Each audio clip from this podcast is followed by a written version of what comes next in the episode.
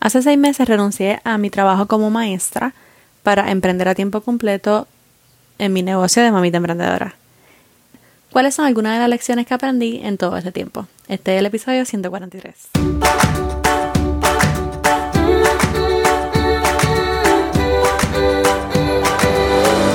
Este es el podcast de la mamita emprendedora. Mi nombre es Jessica Nieves. Escucha aquí conversaciones para aprender cómo otro ha logrado alcanzar sus sueños y aprende los mejores trucos para abrir tu negocio, lanzar tu blog, manejar las redes sociales y mucho más. Eso no es lo único, hablaremos también de nuestra vida de madres y cómo hacer de todos nuestros sueños poco a poco una realidad. Hola, hola, mi nombre es Jessica Nieves y soy la host de este podcast y realmente hace seis meses, en diciembre del 2022, yo renuncié a mi trabajo como maestra. Yo completé mis primeros estudios universitarios en pedagogía y fui maestra por 8 o 9 años de matemáticas en escuela superior, tanto en Puerto Rico como en los Estados Unidos, California, Texas. Eso quiere decir que por mucho tiempo yo enseñé geometría, álgebra 2, pendientes, gráficas, sistemas de ecuaciones, funciones inversas y mucho más. Es súper, súper crazy. ¿Ustedes se imaginan a mí enseñándoles de eso? Esa es realmente mi otra faceta, mi otra cara, profesora de matemáticas. Esa también soy yo. Pero hace cuatro años emprendí en Mamita Emprendedora como creadora de contenido, creando bajo mi blog de mamitaemprendedora.com para enseñar a mamás emprendedoras a emprender desde casa. Lo hice porque cuando estaba embarazada tuve mi primer sueño, que era quedarme en casa con mi bebé. ¿Por qué tengo que estar trabajando fuera de la casa si voy a tener bebés? Quiero quedarme aquí, quiero cuidarlos yo, quiero criarlos yo. Y ese fue, esa fue mi, mi primera idea. Y dije, ah, voy a emprender y voy a coser cositas para bebés. Wet bags, jumpers, cositas bien bellas. Y creé una tienda en Etsy, se llamaba Jess y Mia, porque era mi primera bebé. Y entonces emprendí cosiendo y vendiendo lo que yo cosía. Y me encantó hacer eso, pero la realidad es que volví a trabajar y lo eché a un lado. Y luego quise hablar sobre eso. Quise hablar sobre, sobre lo que es soñar con estar en casa con mis niñas y tener nuestros propios negocios. Comencé a hablar de eso y luego comencé a monetizar mi conocimiento y ahora soy coach de emprendimiento y de creación de contenido. Así que enseño a mamás emprendedoras a crear contenido desde casa y enseño también estrategia y marketing digital a mamás que tienen su propio negocio. Lo hago a través de cursos, a través de talleres, a través de asesoría y a través de coaching. Y entonces, luego de cuatro años de haber emprendido como mamita emprendedora, entonces en diciembre decidí renunciar porque tuve un día súper malo que terminé llorando por algo que pasó en el salón de clases y ese mismo día decidí renunciar. Ese mismo día decidí renunciar. Yo, yo creo que yo nunca he contado la historia de cuando renuncié. Y creo que nunca la he contado porque no estoy segura de haber tomado la decisión correcta. Creo que definitivamente podía esperar un poquito más. Un poquito más. Luego de haber renunciado, yo leí esta frase que decía, Don't quit on a bad day. Don't quit on a bad day. No renuncies porque tuviste un día malo. No renuncies porque tuviste un día malo. Creo que definitivamente podía terminar el año y no terminarlo a mitad. Pero lo hice. lo hice y luego de seis meses quería hablarles sobre lo que he aprendido. Y, y enseñarles pues lo que he aprendido y para que tomen nota por si alguna vez desean renunciar ustedes también. Bueno, lo primero que yo aprendí es que cuando estás sola corriendo tu negocio desde casa, necesitas motivación. Necesitas mucha motivación. Por lo tanto, siempre busca un mentor o siempre busca algún tipo de comunidad que te mantenga accountable, ¿verdad? Que, que con la que puedas rendir cuentas para que puedas alcanzar tus metas. Hoy en día hay muchos mentores, hay life coaches, hay business coaches y los mentores, aunque la inversión es mucho más que el de una membresía, definitivamente te pueden ayudar a alcanzar tus metas, a alcanzar lo que tú deseas hacer, te empujan, ¿verdad? Y, y es bueno tener un mentor por esa parte. Pero si no, también hay comunidades, membresías como la Digitalmente Creativa, que también nos damos feedback las unas a las otras, nos ayudamos a crecer, a, hacer retos y todo eso. Así que definitivamente uno necesita motivación. No tienes un jefe, tú eres tu propia jefa. Así que, ¿qué vas a hacer cada día por tu cuenta? La segunda lección fue que tienes que determinar un tiempo de trabajo, porque tú no tienes un horario. No tienes un horario y vas a estar sola en casa. ¿Qué vas a hacer? Posiblemente tiene un negocio digital como yo y tú dices, ah, pero yo puedo trabajar de donde sea. Yo puedo trabajar cuando sea. Y mientras que eso es verdad, especialmente si eres mamá, luego van a llegar los niños, ¿verdad? Y luego vas a querer pasar tiempo con tu pareja. Y algo que tuve que hacer al principio fue decir, ok, no, yo tengo seis horas y yo tengo que aprovecharlas al máximo. Y realmente cuando, cuando tú tienes tu propio negocio, tú no tienes tiempo, se va a la milla. O sea, es increíble lo que seis horas fuera de casa en un trabajo regular, o sea, se puede ver súper lento. Como maestra, por ejemplo, súper lento el día, súper lento. Pero estás en casa trabajando para tu negocio y se va a las millas, a las millas. Así que definitivamente determina un horario de trabajo porque no vas a querer estar por la noche trabajando o los fines de semana trabajando. Así que lo que yo hacía era que me ponía un horario y decía, no, estas dos horas voy a hacer esto. Estos días van a ser la asesoría. Estos días van a ser la creación de contenido.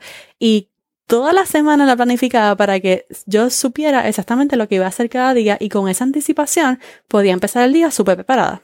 Siempre, siempre trata de hacerlo. Obviamente van a haber momentos que va a ser más difícil. Por ejemplo, para mí, ahora mismo estamos en verano, mis nenas están en casa y no solamente eso, yo estoy en Puerto Rico. Así que estamos en casa de familiares, es mucho más difícil, pero siempre tratando de planificar tus días y planificar tu, tu día de trabajo como si fueras tu propia jefa, pues va a funcionar mejor. Eso es suponiendo que estás en casa sola trabajando para tu negocio y no tienes niños, porque en marzo, después yo estuve enero, febrero, en marzo tuve que traer a mi nena para casa y no tenerla en cuido, más nada, así que esa es otra historia. Esa es otra historia porque tuvimos que hacerle también como que unos bloques para ella, para que se acostumbrara y todo, así que esa es otra historia, pero definitivamente determina un tiempo de trabajo. La tercera lección que yo aprendí es que me puse cómoda para vender. Al principio yo decía, ¿cómo, cómo vendo todo el tiempo? O sea, porque antes yo no vendía tanto porque tenía un, cheque que me llegaba y yo pues estaba más descansada con mi negocio porque lo trataba más como un side hustle. Pero ahora no. Ahora yo tenía tiempo y ahora era un negocio full time. Y los negocios abren todos los días. No se cogen dos semanas de vacaciones porque sí, ¿verdad? Abren todos los días. Tú vas a los supermercados, están abiertos todos los días. Por lo tanto, yo me puse cómoda para vender todos los días, aunque fuera por historias. Algo sencillo de em, compartir un review que me llegó y vendía el producto, de compartir ese DM ¿verdad? Que me llegó y lo compartía con el enlace del producto.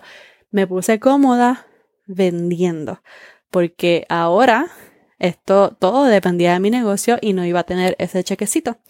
Y hablando de chequecito, la lección número cuatro yo diría que es que priorices tus finanzas. Y esto fue algo que me dio duro porque yo no recibía cheque ahora. ¿Quién iba a traer ese cheque? Yo. Lo iba a traer mamita emprendedora. Entonces, las finanzas tenían que ser una prioridad. Y digo tenían porque para mí, yo no la hice una prioridad desde que renuncié. Yo la hice una prioridad unos meses después. Por eso te lo estoy diciendo a ti ahora.